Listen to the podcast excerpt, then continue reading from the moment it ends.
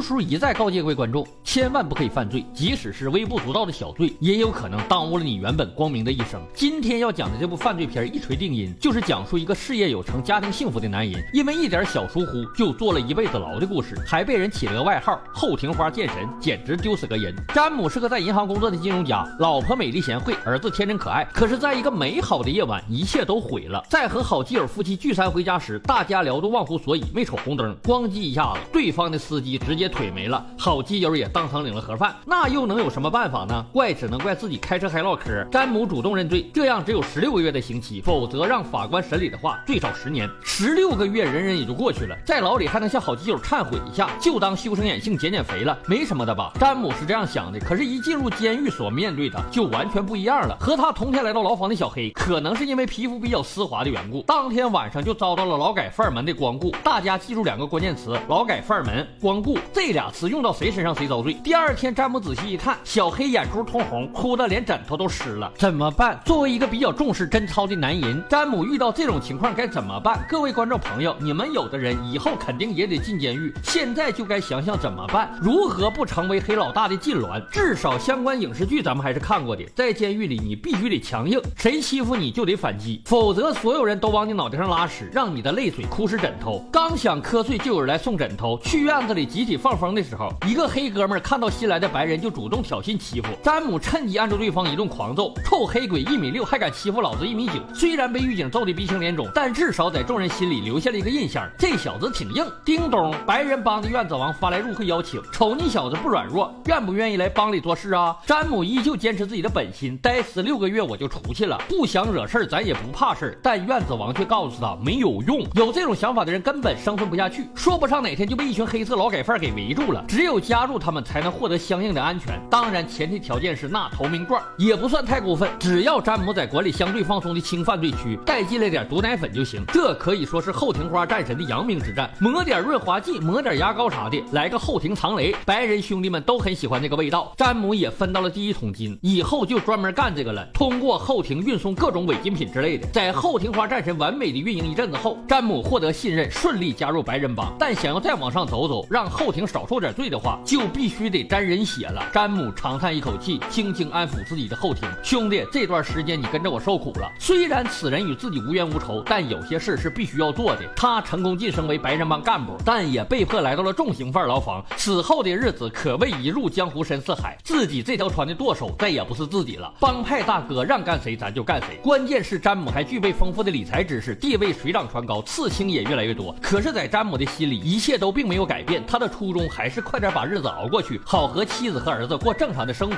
奈何天不遂人愿，在一次黑帮和白帮的旷世大战中，詹姆热血上头，看见兄弟有难，咣咣就是几刀，把黑哥给捅的直打挺。几分钟后，狱警终于鸣枪示警，这时詹姆才发现自己暴露在了监控摄像头之下，没什么可说的了。参与帮派械斗加致人重伤，重新加刑九年。再鉴于詹姆很义气的不愿意交代械斗原因，再获刑期一年。一上来就整了个十年大套餐，把他的媳妇儿都愁坏了。十年这还怎么等下去？一年。两年。媳妇儿等也就等了，十年。谁能等起？詹姆也心灰意冷，只告诉妻子赶紧找下家吧。从此，詹姆的帮派地位又迈进了一大步，进入超级重刑犯区，每天关小黑屋二十三小时，只有一小时放风时间。这里关押着全美国乃至全世界最恶劣的暴徒，放风都在狗笼子里，只能来回走走。在这里，詹姆结识了白人帮的兄弟会，这群人秘密的控制着遍布全美的庞大白人帮，想加入难如登天。他们承包了放风地，因此这里又被称为君临城。而詹姆凭借过人的胆识和义气被选中，觐见万王之王白人帮兄弟会的首脑蜂王坦格利安二世。在正式册封詹姆为后庭花剑神时，才单独见了一面。只见君临城铁王座里的蜂王充满了君临天下的气魄，欢迎你后庭花剑神加入兄弟会，一辈子都是兄弟。从现在起，你我一统天下。Q party。这时候的詹姆还不是白人帮的重要人物，直到白人帮老二院子王、老三铁臂萨达姆、老四查理梦相继进入死囚牢，詹姆才晋升为二号人物。为什么老二、老三、老四都进入死囚牢了呢？因为加入兄弟会，一辈子都是兄弟，兄弟有难你就得出手。有一个狱警觉得自己的身份高贵，故意刁难蜂王，老二就在蜂王的授意下把狱警给干打挺了，意在警告天下所有狱警，白人帮不是好惹的，你一个月就赚三千块钱，犯得上面。老三和老四的动作咱们就不交代了，基本上性质都差不多。咱们从这里能看出来，狱警和囚犯的关系也很微妙，并不是能随意拿捏的。不过蜂王一直在有意培养詹姆，让他隐藏在幕后，不要什么事事都冲在最前面，还通过买通的狱警给他送去一些书籍、经济管理学和市场营销之类的。这是什么意思呢？咱们马上揭晓。时间一晃来到十年之后，詹姆的刑期已满，获得假释机会，他已经做好了和家人团聚的准备。但蜂王的一通电话彻底打碎幻想。原来这么多年，蜂王之所以培养詹姆，就是想让他接手白人帮在外面的生意。当然，老大依旧是笼中鸟蜂王，詹姆只不过是傀儡而已。蜂王通知他马上去做一笔军火生意，詹姆本想借口推脱，万万没想到蜂王直接暴跳如雷，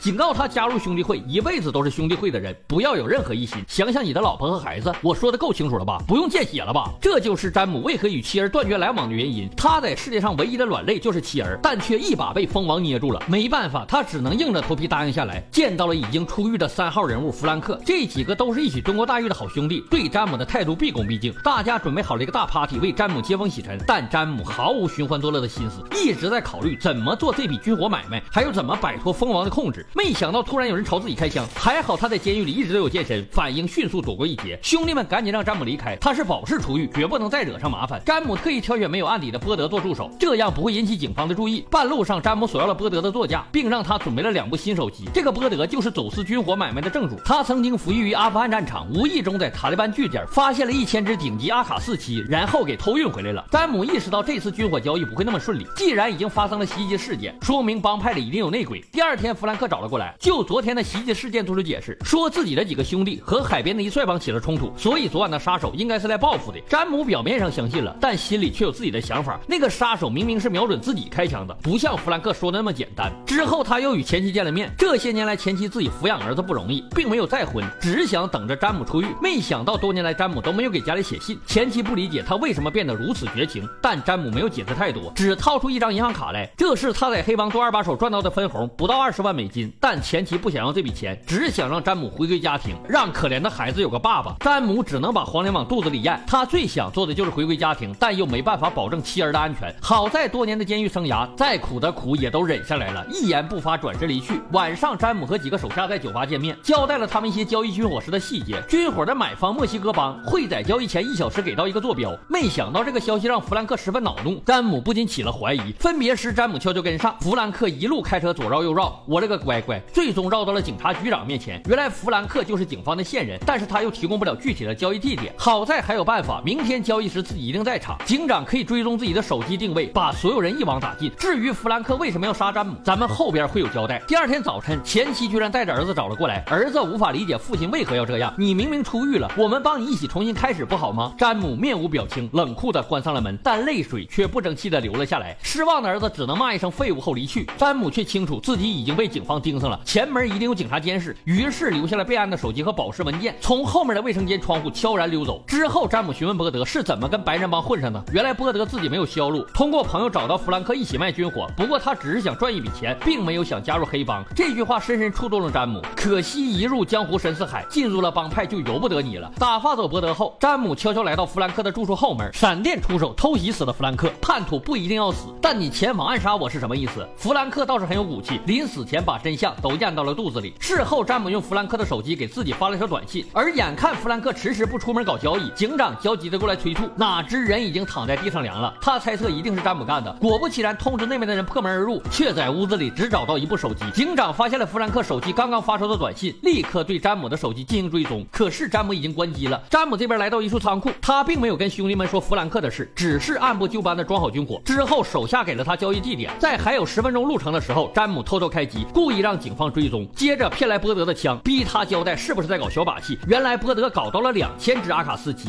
弗兰克却只拿出来一千只，想靠着这个机会绕过白人帮，自己单独发一笔财。所以弗兰克必须除掉詹姆这个聪明的代理人，可惜失败了。为了避免詹姆查出真相报复自己，弗兰克就只好果断去当线人陷害詹姆，可惜又失败了。詹姆一阵纠结后选择放走波德，毕竟这小伙只是贪财误入歧途，远够不上恶人，所以滚吧，以后学聪明点，老老实实的生活。几分钟后，詹姆来到交易地点，墨西哥帮员准时到达，詹姆像模像样的和对方交易。这时警长突然带着手下杀了出来，成功破获了这次军火走私案。但警长觉得詹姆绝不是为了钱一条道走到黑的人，他明明可以选择和妻儿重新开始的，为什么执迷不悟呢？警长给了詹姆一次机会，只要他供出背后的老大蜂王，警方就可以立刻释放詹姆，并保护他的家人。詹姆表示不需要了，你们根本做不到。如果警方有实力的话，还能让蜂王逍遥十几二十年吗？我还是用自己的方式保护家人。吧。再次入入。入狱的詹姆马上受到了蜂王的召见，他让收买的狱警把詹姆带到了君临城。蜂王是个有智慧的老人，不是特别在意这桩军火交易失败，他的地下买卖遍布全世界，只是有点不理解，弗兰克五点被杀，而洋葱骑士七点才给你交易地点，所以你是故意让警方破坏了这次交易。我不懂你为何要这样做，但是你死定了，还有你的家人。行了，把这个叛徒从老子眼前带走吧。可万万没想到的事情发生了，詹姆忽然又用出了成名已久的绝技后庭藏雷，从身体中后部拿出了一把刮胡刀，顶顶住狱警脖子，狱警只能放掉对讲机，被一把关入铁牢。接着，詹姆拿出钥匙，打开了蜂王的铁王座。是的，我故意破坏交易，故意让自己进监狱，就是要在这君临城下将你这个老王八开膛放血。因为只要你活着，我的家人就一分一秒都不会安全。很好，够钟。在开锁的瞬间，蜂王如野兽般窜出铁王座。旧时代的君主实力果然不是盖的，只可惜英雄总有末路。何况詹姆手里还有刀片，一顿切割下来，蜂王流了几百滴血，没人可以威胁我的家人。詹姆也没有为难狱警，虽然我已经是无期徒刑，但我也不想像畜生一样被绑上电椅处死。所以你就说蜂王想绑架你，结果反被我杀了，这很合理吧？至于你和你的小伙伴们，还是会和兄弟会继续合作，且福利加倍。这件事我说的算，因为从现在起，我就是君临城的老大。于是新时代的霸主横空出世，再也没有人敢叫他后庭花剑神了，弑君者的名号威震天下。而大家还记得吗？在做了这一切之前，他只是开车的时候分了一下神而已。